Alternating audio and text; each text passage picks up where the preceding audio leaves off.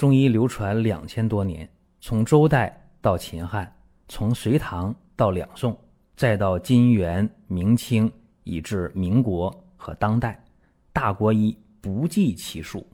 从理论也好，到实践也罢，值得学习的太多了。我们一起去寻宝国医。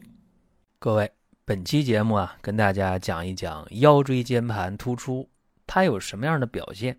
然后呢，我们如何能判断啊？说普通人，我腿麻了，我脚麻了，腿疼了，这到底是不是腰托带来的？如果是的话，那么怎么办？或者说，我这腰椎上有五节啊，是哪一节段啊？哪个间盘或者哪几个间盘出问题了？我们普通人如何知道？包括知道了又应该怎么办？今天给大家呢做一个讲解。其实啊，在三个月前啊，三个多月前，我在寻宝国医当中是讲过一期这样的节目的。我们的老朋友如果有印象啊，你想一想有没有讲过？确实，在二零二二年就今年一月份我讲过，说腰椎间盘突出，呃，十五天基本恢复，是吧？讲过这么一期节目。当时呢，给了大家一个方子，很多人说，哎，用的好使，管用，等等等等。然后这段时间呢，回来的好消息特别多。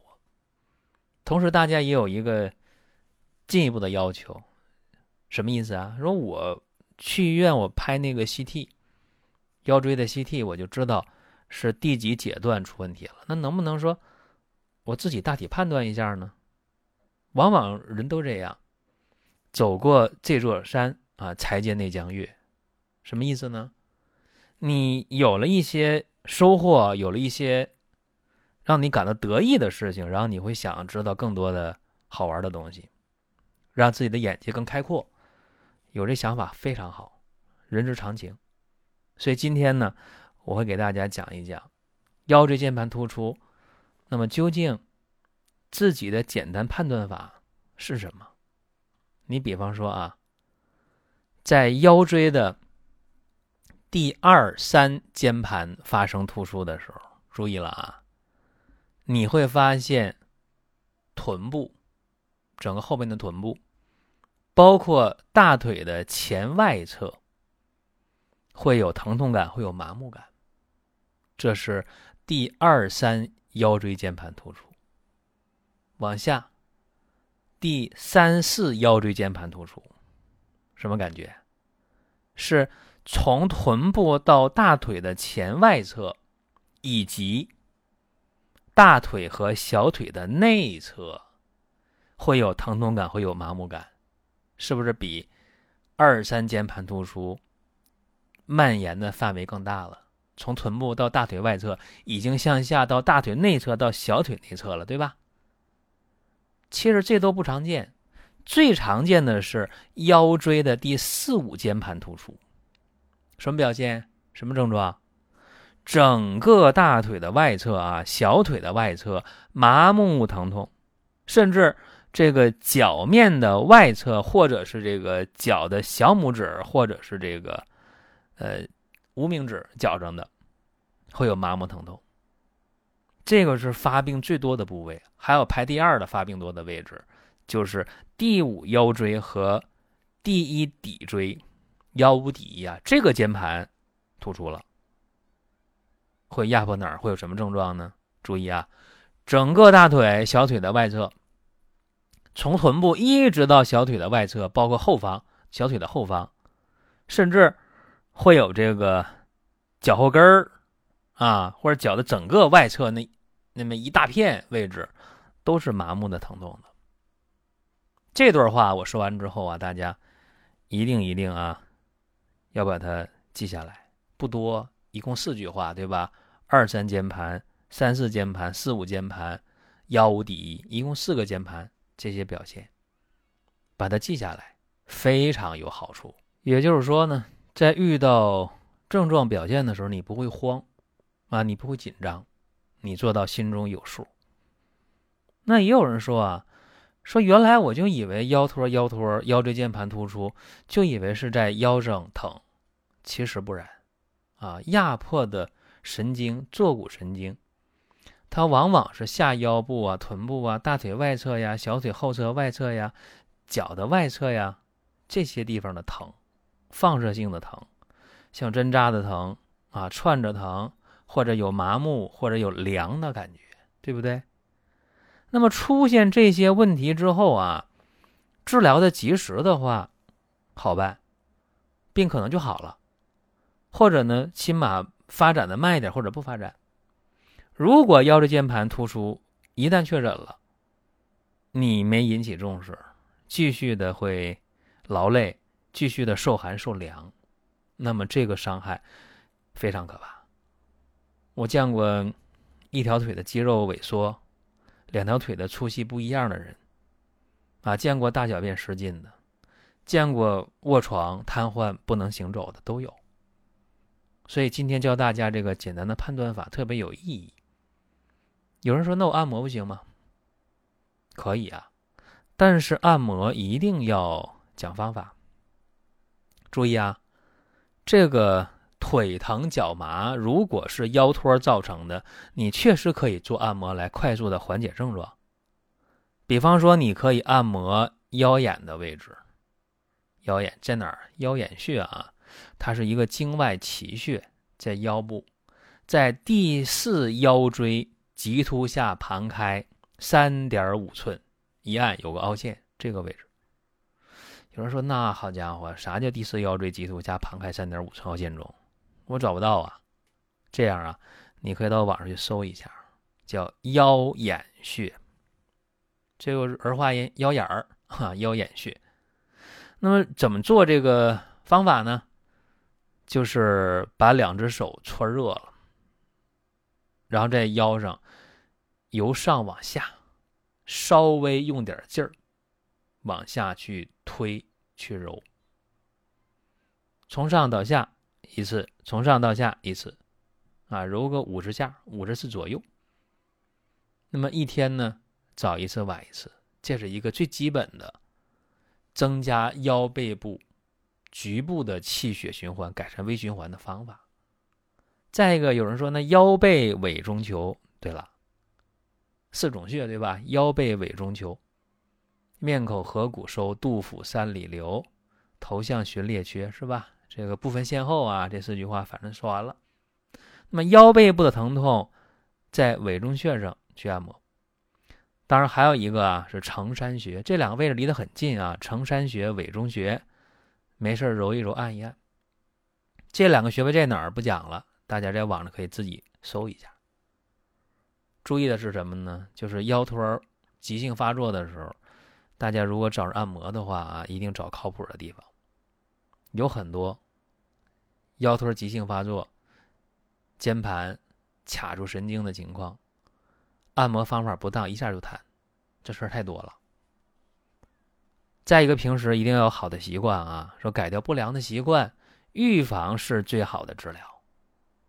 你站像站样，坐像坐样，对吧？这个特别重要。而且呢，不建议大家长时间的一个姿势啊，那样的话会对脊柱的伤害、对腰椎的伤害非常大。过去我讲过，我说人呢，从爬行到直立，用了短短的一百万年。有人说一百万年还短，孙悟空才压了五百年，对吧？这个一百万年呢，在这个世界上，这个四十亿多年的这个地球的生命来讲，算什么呢？人类用一百万年就直立了，这个副作用特别大，就整个的这重量从上到下就压在这脊柱上，往下压，颈椎、胸椎、腰椎。脊椎是吧？伤害最大的就是腰椎，所以腰椎出问题人多呢，对吧？哎，别累着，别凉着啊！包括睡床软硬适中，枕头高矮合适，这些太重要了。还有啊，大家平时呢可以做一些腰背部肌肉的力量锻炼，这样的话呢也对腰椎间盘突出大有好处。你平时做的话是预防。腰背部呢，肌肉群的力量强一些，腰椎稳定一些。如果已经得病了，你去练这个的话啊，可以呢有助于康复，防止复发，防止加重。我们在听节目的过程当中啊，想说的话、想问的事儿，可以通过评论来实现。如果说身边人也需要这个内容，你可以转发一下。再有啊，就是关注的事儿，点关注不迷路，下回还能继续听。另外，大家可以关注一个公众号，叫“光明远”，阳光的光，明天的明，永远的远。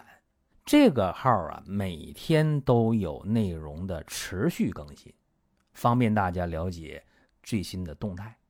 点赞、关注、评论、转发这几个动作一气呵成，感谢各位的支持和捧场。怎么做呢？这名叫小燕飞，当然我习惯叫小燕儿飞啊，可能我儿化音重一点，新朋友不太适应。这个小燕子啊。展翅去飞啊，小燕飞。那么做的时候不要站着，最好是用这个跪姿的，跪姿会更好。那么跪着的时候啊，这个脚跟儿和这个臀部啊，你得接触，就是双腿并拢，然后呢跪姿，呃，臀部坐在脚跟上。下一步就是挺胸收腹了。这两个胳膊、两个手向后使劲伸呢，上半身呢微微向前倾一点这个一坚持多长时间呢？你心里数三十个数，大概三十秒就可以了。嗯，这个方法每天呢练个三组啊，每一组呢十次就特别好了。再一个啊，我经常讲别着凉啊，别累着。那有人说你刚开始讲的那个节目开头说那个方子啊，说你一月份在寻宝国医当中那个方子能不能再说一遍？肯定有人这么问啊，没问题，我说一下：威灵仙十五克，黄芪三十克，鸡血藤二十五克，刨山甲也叫刨甲珠，就穿山甲那个鳞片啊。注意啊，刨山甲也就刨甲珠，这五颗的药是单独的研成粉末冲服的。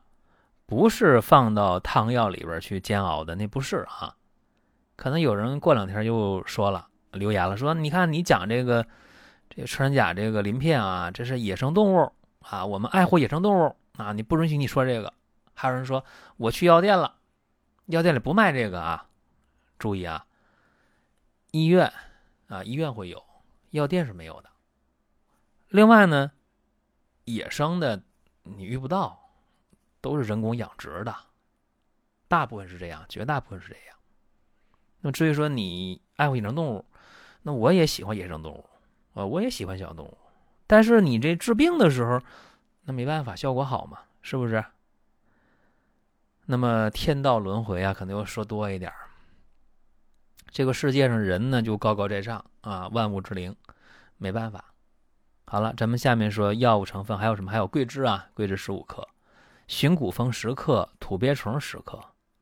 这个土鳖虫煎药的时候啊，你给它研碎了煎，啊，然后用那个纱布袋有卖煎药袋的，装里边啊，就是放这些有粉末、颗粒小的，都要给它包煎。桑寄生十五克，杜仲十五克，雷公藤十克，还有木瓜片十克，川牛膝十克，怀牛膝十克。怎么说呢？这个药除了刨山甲就叫刨甲竹，这个冲粉啊，研末冲粉，其他一起煎就行了，无非是土鳖虫给它包煎，这不用太讲。那么具体来讲是一副药啊，一早一晚喝一次就可以了啊，一天喝这么一副药。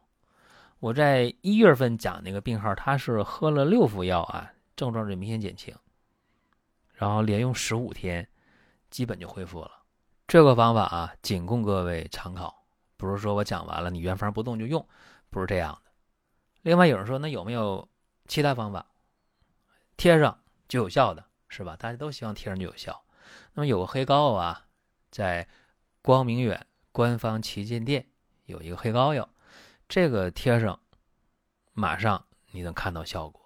当然啊，这是一个环节，因为解决腰托嘛是多管齐下啊，你不可能说一个方法就怎么怎么样，如何如何。